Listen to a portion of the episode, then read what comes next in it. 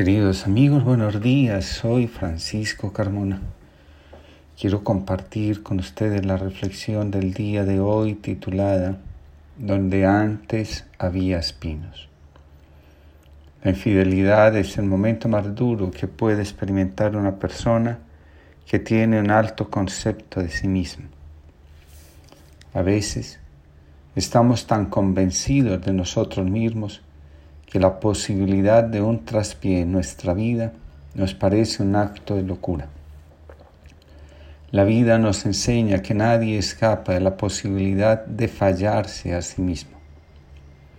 Una noche oscura del alma puede convertirse en un verdadero abismo si no tenemos compasión hacia nosotros. Quien piensa que no puede fallar o equivocarse, en algún momento de la vida, en lugar de humildad, muestra soberbia y un gran desconocimiento de sí mismo.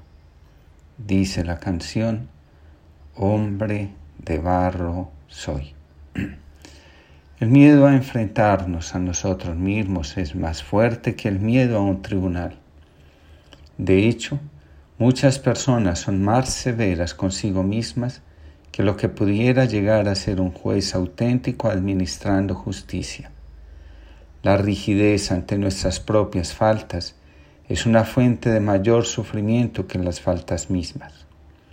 Solo la compasión y la humildad nos pueden liberar del autocastigo que nos infligimos en nuestro afán de perfección y, por qué no, de nuestra soberbia espiritual.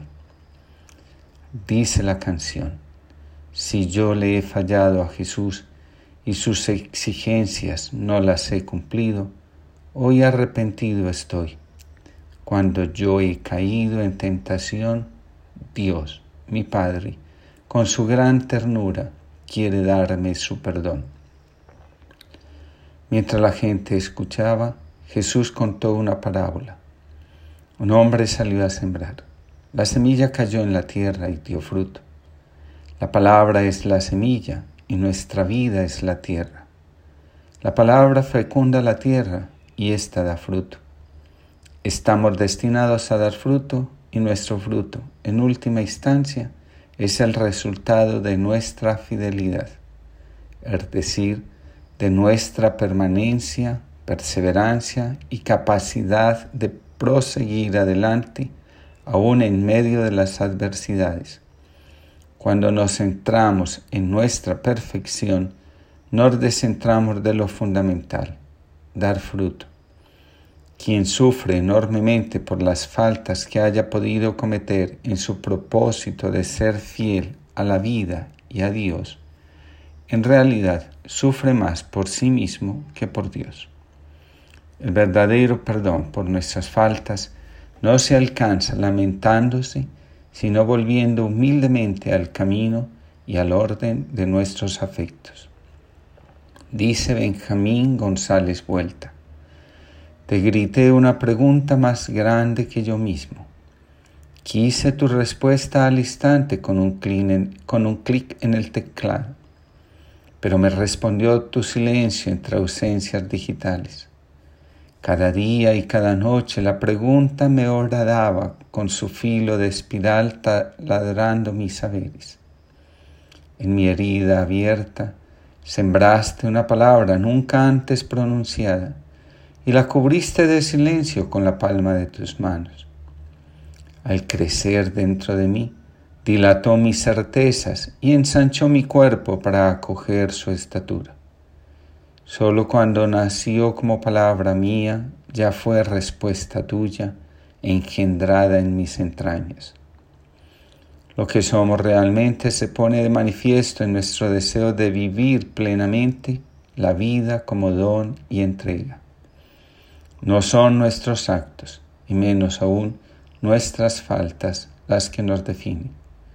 Un corazón puro, el que procede sin doble intención, el que practica la compasión es lo que nos define ante Dios y ante la vida misma. Dice el profeta, la palabra que sale de mi boca no volverá a mí vacía, sino que hará lo que yo deseo y cumplirá con mis propósitos. Ustedes saldrán con alegría y serán guiados en paz.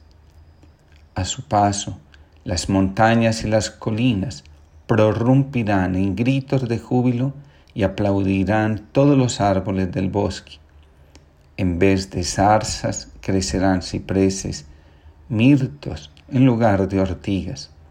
Cuando abrimos nuestra vida a la acción de Dios, nuestra vida e identidad se definen cuando entramos en relación con la fuente de la vida o ser superior. Todo cambia. Cuando nuestra vida está en las manos de Dios, está a salvo y con toda seguridad puede ser transformada, perdonadas nuestras faltas y redireccionado nuestro destino. Dios puede hacer que lo imposible sea posible. ¿En qué consiste la fidelidad? Una de las acepciones más exigentes de la fidelidad es la siguiente. Fiel es el ser humano que pese a las adversidades, frustraciones, heridas y tentaciones de la vida, conserva el deseo de servir al Señor y se mantiene en su presencia y sigue su camino.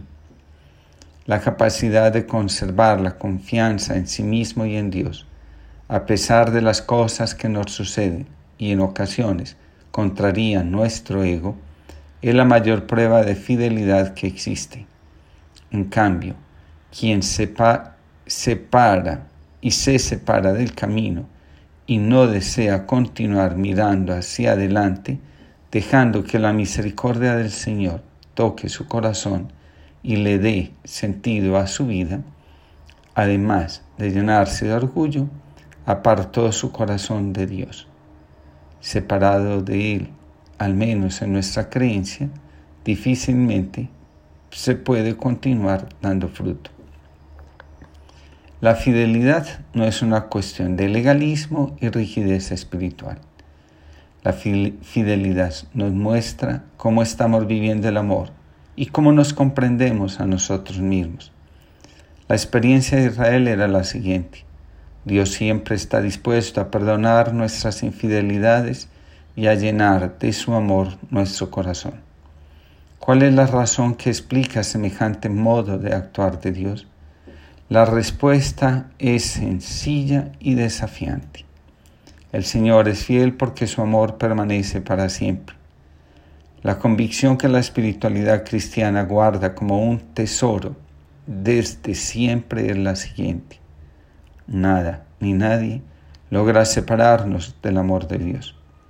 Cuando las dificultades de la vida nos acechan y el camino parece llenarse de sombras y oscuridad, es el momento de volver la mirada hacia el Señor y decir, Dios mío, ven en mi auxilio, date prisa en socorrerme. Con Dios lo podemos todo, sin Él no podemos nada. Que el Señor nos bendiga, nos proteja y que la confianza en su amor mantenga nuestro corazón al lado del suyo.